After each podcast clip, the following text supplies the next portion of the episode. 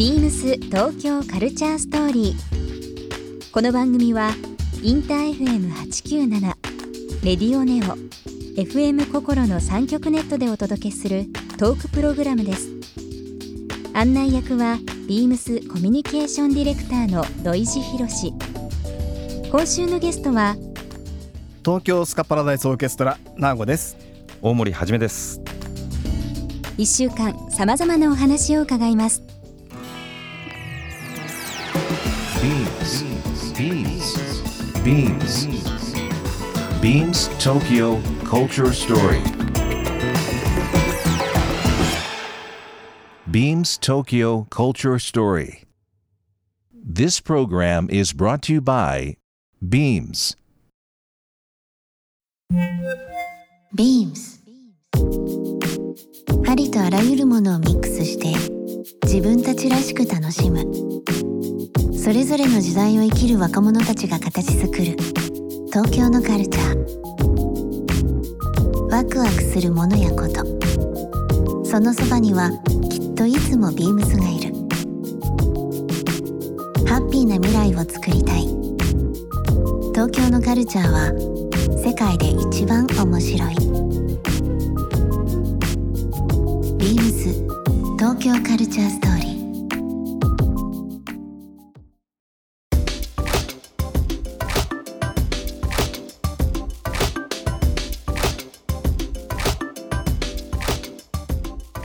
今週のゲストはですけども東京スカパラダイスオーケストラの、えー、ナーゴさんと大森はじめさん。このお二人にお越しいただいています。こんばんは。こんばんは。どうもよよろしくお願いします。だいぶあったかいというかちょっと暑くなりましたね。そうですね。そうですね。ちょっと歩いてたらちょっと汗ばむぐらいになる。大森さん T シャツですもんね T シャツですね、汗ばみましたもんもうこれから秋口までずっと T シャツになります 本当ですね。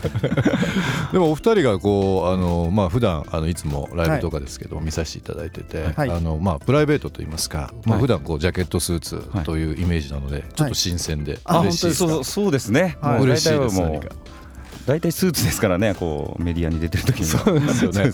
なんか非常にありがたいですねなはい。んかこういう、割と T シャツ多いですね。ですね。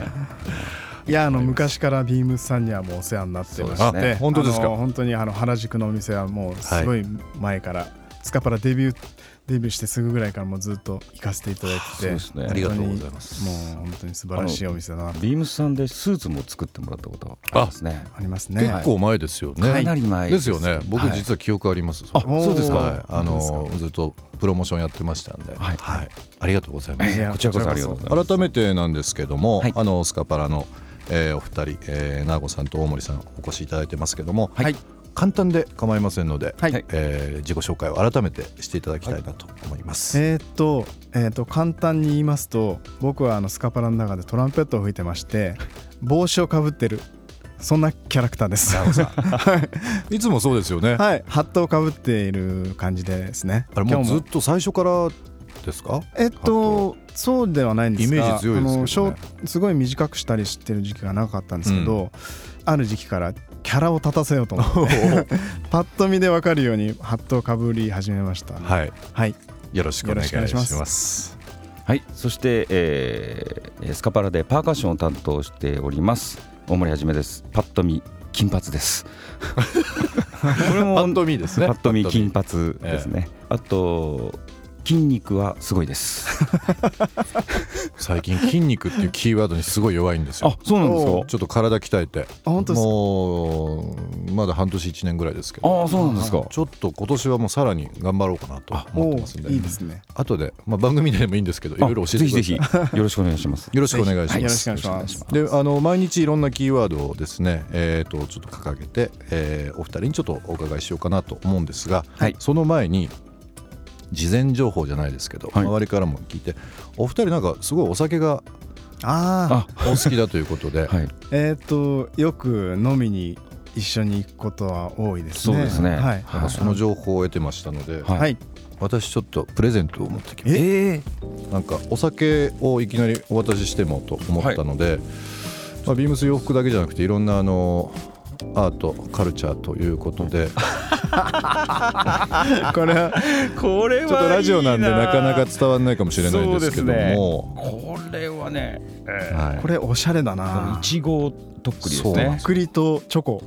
漫画家であの東洋片岡さんっていうはい。方いらっしゃるんですけども、まあ、雑誌の「ガロ」とか、はいえーといろんな形で漫画描かれて「美人ママ」シリーズっていうあ漫画があるんですけど、そちらのイラストを、えーとっくりとおちょこに入れたものなので。はい。ちょっとまあ日本酒ですとかそうね。いったものをあの熱燗とかで飲んでいただいてうもわと思いますので。はいいですね。ちょっとラジオなのでこのビジュアル伝わりにくいんですけども、あのビームスのホームページとかそういったところでご紹介したいなと。美人ママが喋ってますよ。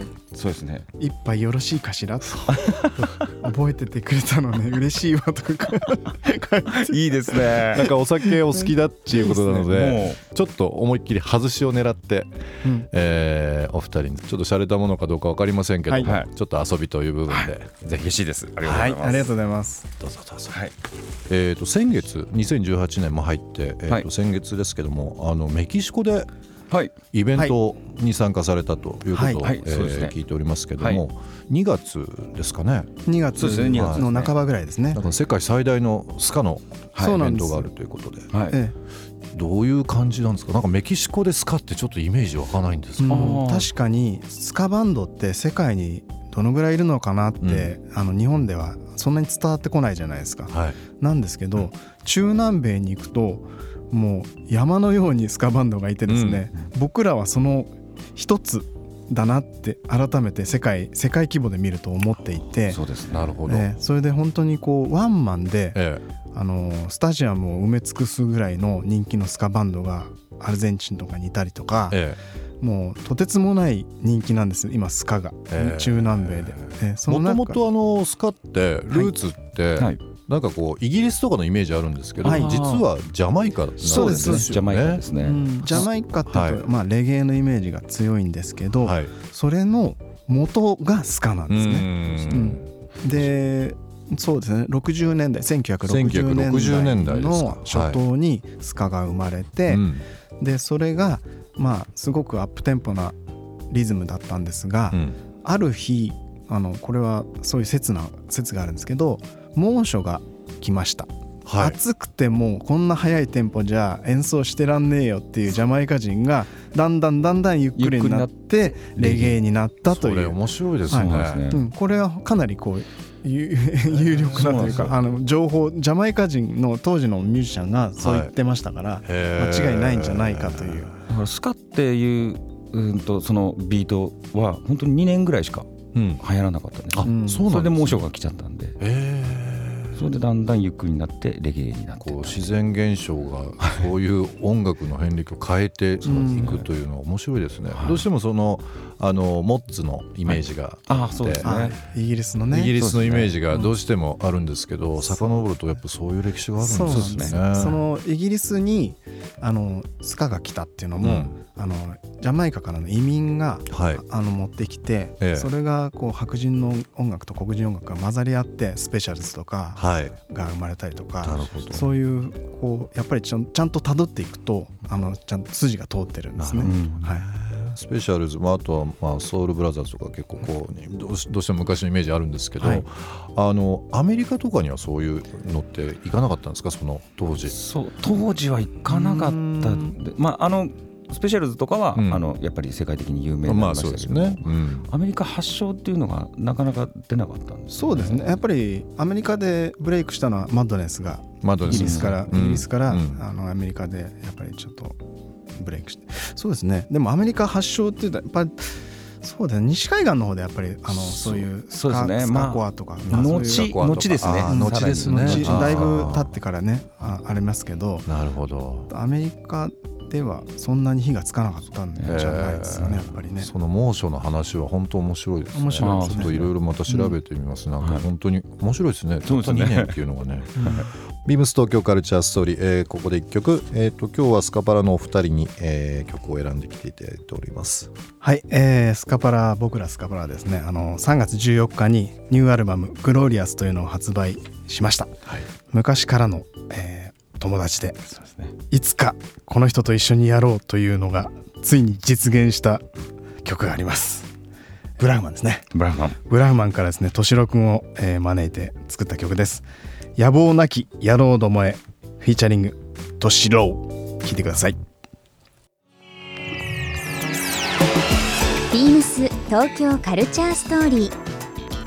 番組では皆様からのメッセージをお待ちしていますメールアドレスは beams897 アットマークインター FM.jp ツイッターはハッシュタグ beams897 ハッシュタグビームス東京カルチャーストーリーをつけてつぶやいてください。またもう一度お聞きになりたい方はラジコラジオクラウドでチェックできます。ビームス東京カルチャーストーリー明日もお楽しみに。Beams 海外事業支援部井原美咲です。ビームスが海外に出店する際の店舗オペレーションや販促卸などに関わるさまざまな仕事をしています。海外のスタッフと仕事をすることも多いのですが大切にしていることは現地の文化や習慣を知りそれに合わせることです音楽に合わせて体を動かすことが好きな私はバレエやジャズダンスフラダンスなどさまざまなダンスを経験してきました今はお休みしているのですが近々また始めるべくジムで体力づくりをする日々です Beams 東京カルチャーストーリー Beams Tokyo Culture Story. This program was brought to you by Beams.